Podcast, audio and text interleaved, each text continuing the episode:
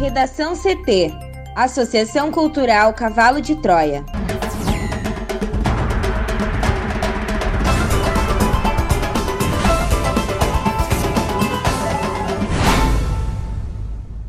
Agora, no Redação CT. Bolsonaro veta projeto que facilitava acesso a remédios contra câncer. Relatório do TCU aponta hesitação e omissão do governo no combate à pandemia. CPI da Covid retoma depoimentos com foco na negociação de vacinas. Ministério da Saúde estuda alterar intervalo de doses das vacinas da Pfizer e da AstraZeneca.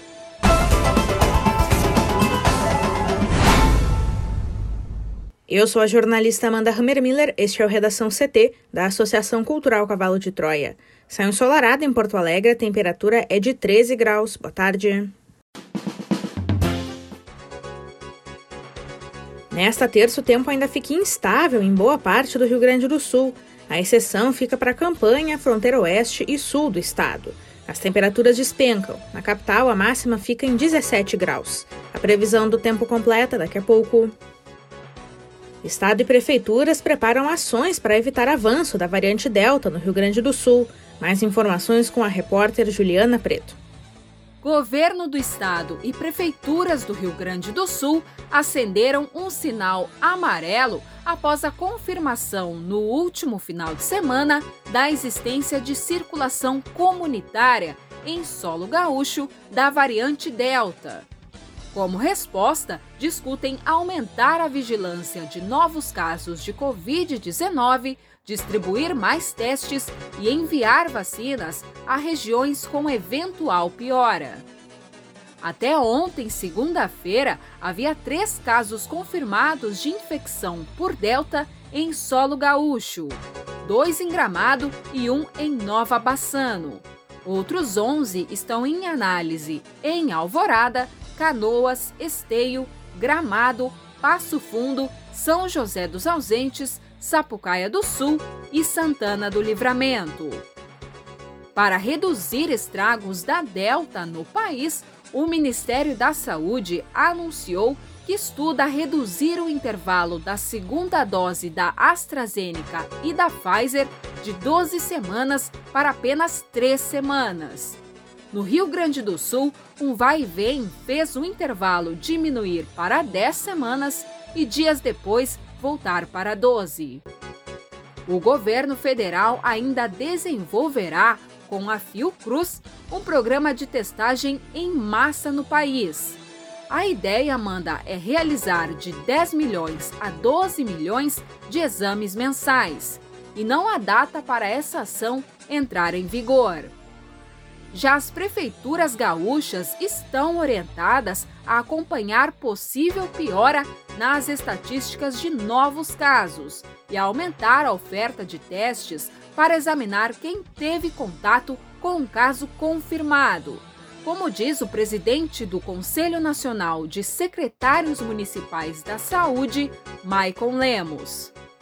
Caso alguma região enfrente uma piora, uma alternativa discutida é enviar mais vacinas para aumentar a proteção, a semelhança da decisão do Ministério da Saúde de enviar 123 mil doses para habitantes de municípios da fronteira. O repasse é permitido se houver acordo entre governo do estado e municípios. Lemos destaca ainda a importância de municípios manterem leitos hospitalares disponíveis para pacientes com Covid-19, uma vez que a proporção de internados aumenta conforme houver muitos casos novos confirmados entre não vacinados. E em meio à pressão econômica para manter comércios e atividades abertas, o Conselho diz que, em uma eventual piora, restrições poderão ser debatidas em último caso. A diretora do Centro de Vigilância em Saúde do Governo do Estado, Cíntia Goulart, afirma que o Estado já começou a se preparar para possível avanço da Delta, mas ela cita que o Rio Grande do Sul já vacinou a maior parte da população mais vulnerável à Covid e que a situação está mais confortável do que em março. E como medida protetiva, ela cita a decisão do Palácio Piratini e de prefeituras para vacinar adolescentes com comorbidades, contrariando orientação do Ministério da Saúde. A mudança busca aumentar a proteção contra a população mais vulnerável. Outra ação é nota técnica a ser divulgada nos próximos dias para sugerir o uso de máscara como a PFF2 para viagens de ônibus intermunicipais, como forma de conter o espalhamento da Delta pelo Rio Grande do Sul. E o governo ainda pretende expandir a testagem.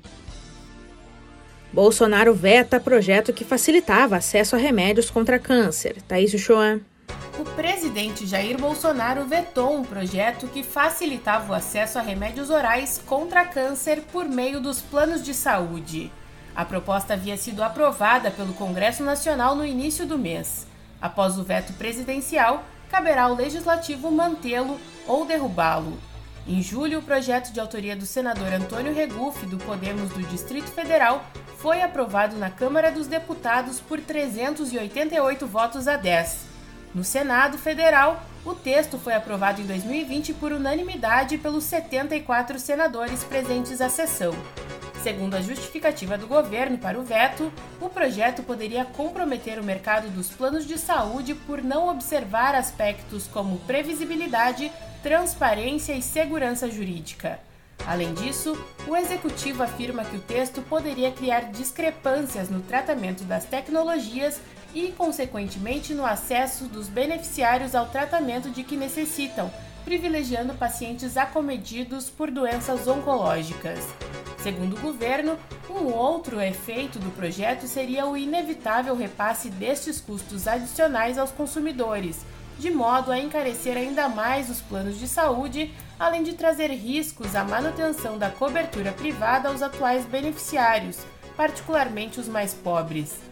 A regra atualmente em vigor prevê que para o tratamento domiciliar o medicamento só deve ser pago pelo plano de saúde se for aprovado pela Agência Nacional de Vigilância Sanitária e pela Agência Nacional de Saúde Suplementar.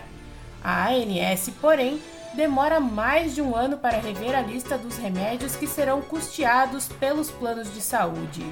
Os defensores do projeto afirmam que esse tempo é muito longo.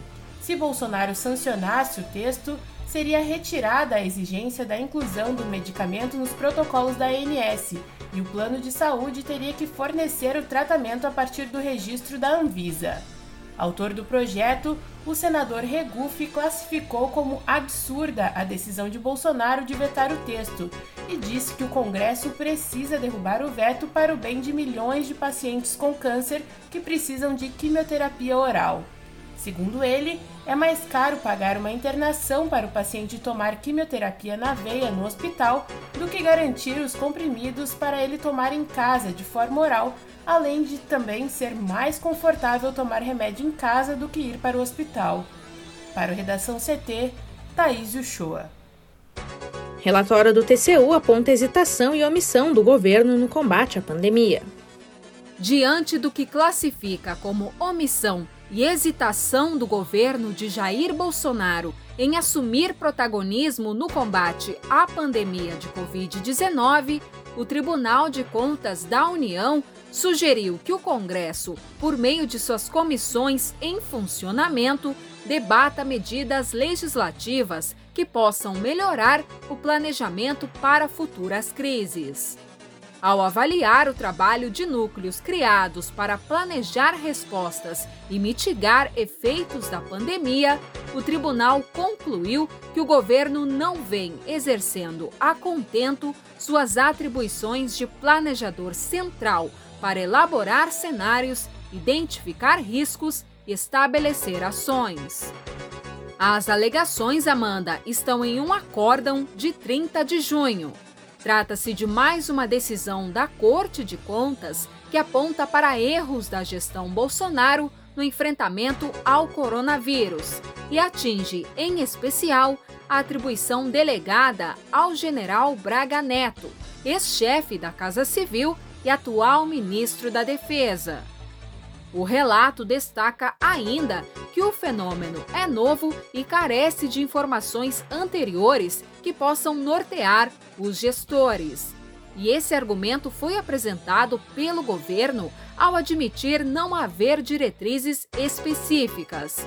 No entanto, a decisão ressalta que essa não pode ser uma justificativa para abrir mão do planejamento. O processo avaliou a governança do Comitê de Crise do Centro de Coordenação de Operações para Supervisão e Monitoramento dos Impactos da Covid. Os núcleos são ligados à Casa Civil e foram criados no ano passado. Eles ficaram sob a responsabilidade de Braga Neto e integrantes da CPI da Covid planejam investigar a atuação do militar após o recesso parlamentar. Ao prestar informações ao TCU sobre monitoramento de leitos disponíveis nos estados, o Comitê de Crise alegou que se trata de atribuição do Ministério da Saúde. O tribunal concordou, mas alertou para a falta de articulação entre os órgãos. E na votação, os ministros do tribunal concordaram em enviar as conclusões à CPI e demais comissões do Congresso para subsidiar eventual debate de medida legislativa acerca do planejamento governamental para o futuro enfrentamento de crises dessa natureza. Para o Redação CT, Juliana Preto. A CPI da Covid irá retomar as sessões com depoimentos na próxima semana e a cúpula da comissão definiu em reunião remota realizada neste domingo um calendário prévio dos depoimentos.